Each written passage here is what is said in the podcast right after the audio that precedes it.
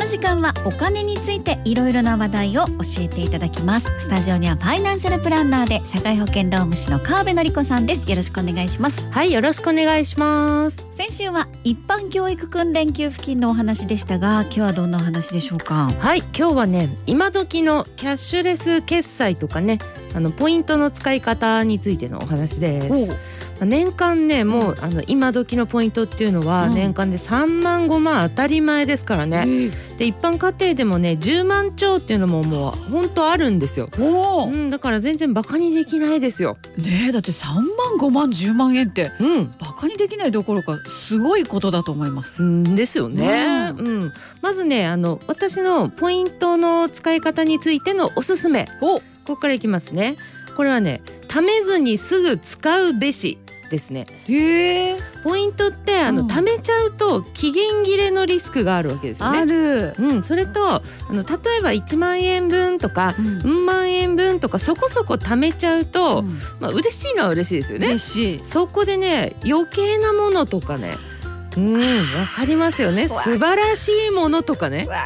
そういうねポイントがなかったら絶対買わないだろうってものに手を出しちゃうわけですよ。ああそうですね。うん、それだとね家計の足しにはなんない。確かにそうですね、うん、もうそういうものってこう嬉しいけどポイントがなきゃ諦めたりもするし、うん、そもそも目にも入らなかったりするものだったりしますよね。そうなんですよね。いやわかるわこれ。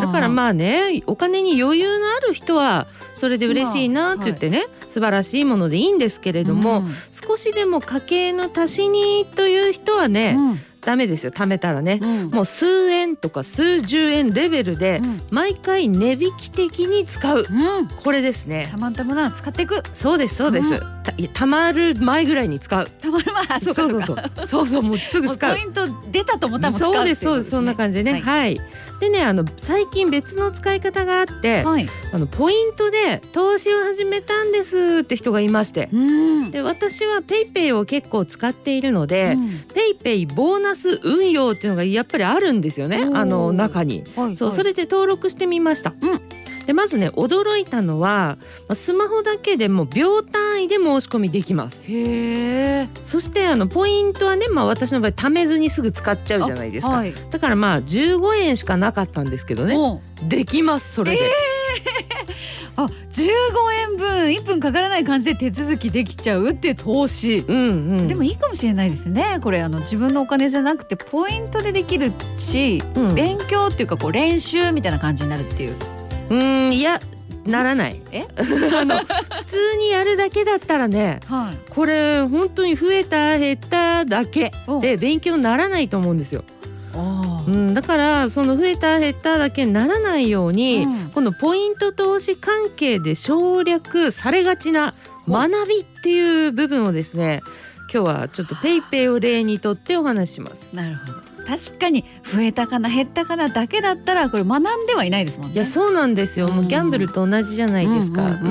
でまずねあの本来であれば投資を始めるという場合はね、うん、あの銀行口座みたいな投資版の、うん証券口座の開設っていうのが必要なんですよ。はい、でその時に税金の払い方とかもこう決めてね、うん、書いたりとかする必要があるんですよ。はい、でもこの PayPay ボーナス運用は、うん、口座開設も税金の手続きも不要でうん、でなんなら儲かっても税金もかかりませんというね、まあ、本来であれば利息とか儲けとかが出たら、あの20.315%税金がかかるんですけどね。ね、うん、税金かからないんですか？これ少ない金額だからとかってことですか？うんとかね考えますよね。だけどそういうね疑問こそが大事なんです。それがこう学びのもとですよね。はい。私ねそこすごく大事だと思うんですよね。であの口座開設もいらないし税金かからないっていうのは、うん、まあちょっとそのうち法律変わったりしてなんて思ったりもしてますけど、うんうんうん、こういうポイント投資の法律ね、うん、うん、でも現状ではね、うん、まああのちょっとポイントとかマイルとかそういうキャッシュレスのポイントの方にも話いきますけれども、うんあのお金の収入って扱いじゃなくって値引き扱いだったりサービスの一部だったりするっていうふうに見てくれる？だからこう税金かかってないんですよね。まあ、ペイペイの場合は商品じゃないから値引きではないですけどね、うん、うん、でもまあサービスの一部とかね。ということなんですかね、うん、ああじゃあもらったポイントはお店の値引き扱いとか、うん、まあ、特典だったりプレゼントみたいな、うんうん、確かにそれだったら税金ってかからないですもんね。ねそうですよね、まあ、そして税金がかかる扱いになったとしても、はい、ちょっとだけ難しい言葉言いますけど一時所得っていう扱いになって、うん、でそれってね50万円までだったら税金かからないんですよ。うん、でまあごそこでは分かりますよね意味ね、うん、難しくないですよね。50万円までかかない。はい、うんなるほどね、うんうん、じゃあもしも税金がかかる対象になっても50万円分までなら OK とそうですね、うん、だからまあペイペイからのポイントっていうのはお金と同じように買い物で使えちゃうわけですよ。はい。儲かったとしてもね。そうですよね。うん、だけどお金扱いではない。だから証券と口座も作る必要がないし、うん、運用で増えちゃっても儲けちゃってもお金みたいに使えるのに、うん、お金扱いじゃないから税金もかからないっていうね。ああ、うん、お金と同じように使えるのに、うん、お金扱いじゃないから税金不要ってなんかすごいですね。すごいすごいすごい。うんでペイペイボーナス運用って投資なんですよね。でも増えたり減ったりするんですか？いやそうなんですよ。そこなんですよね。お金みたいな、お金のように使えるんですよ。お買い物できるんですけどねお買い物できるのに。そう、うん、でなんで増えたり減ったりするのって話ですね、うん、それがまあ今ねここまでお話ししてきた証券口座はっていう学びがあったじゃないですか。ありました。で2つ目に税金はっていう学びがあったじゃないですか、はいはい、で第3の学びのポイントは、うん、なんで減ったり増えたりするの？って話だと思うんですよね、うんうんうんうんで今から多分ですよ松尾さん、はい、あの謎の言葉言語を言いますから まず聞いてもらっていいですわかりました。はい、ペイペイボーナス運用っていうのは、はい、S&P500 の ETF というものに連動してるんですよ。想像以上にえですけど。全部全滅？この。全滅ですね。うん。これでなんで言いました S&P500 の ETF に連動。はい、うん、これまず順番にいきましょう。はい、S&P500 っていうのは、うん、あのアメリカの株の指標なんですよ。日本だったら日経平均株価225社のね、はいはい、平均のあの日経平均株価とかトピックスとかあるじゃないですか。ありますね。あんな感じで、うん、あの S&P500 っていうのは、うん、アメリカの代表的な500社の株価の動きなんですよ。へえ。でどんな会社入ってるかって言われるともうすごいイメージできると思うんですけどね。うん、アップル社。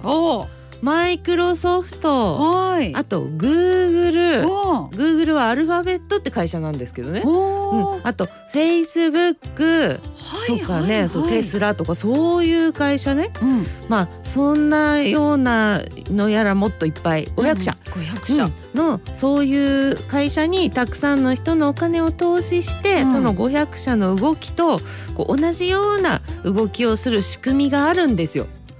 機械的にそういう会社もバッて投資をするね、はい、仕組み ETF って言うんですよ。それをね投資信託みたいな仕組みですね。つまり私の15円分の PayPay の例の、はいはい、あの15円分はですね、うん、アメリカの500社の動きに連動してるんですよ。そうなんだ。そうなんですよ。要するに PayPay ボーナス運用っていうのはまあ言ってみればポイントで行うアメリカ株投資みたいなものだったんですおお、ということですね。そう、うんうん、私も先週調べて知ったんですけど、そうなんですよ。ということで一応お金ではないので、うん、疑似的な投資ということになってますけどね。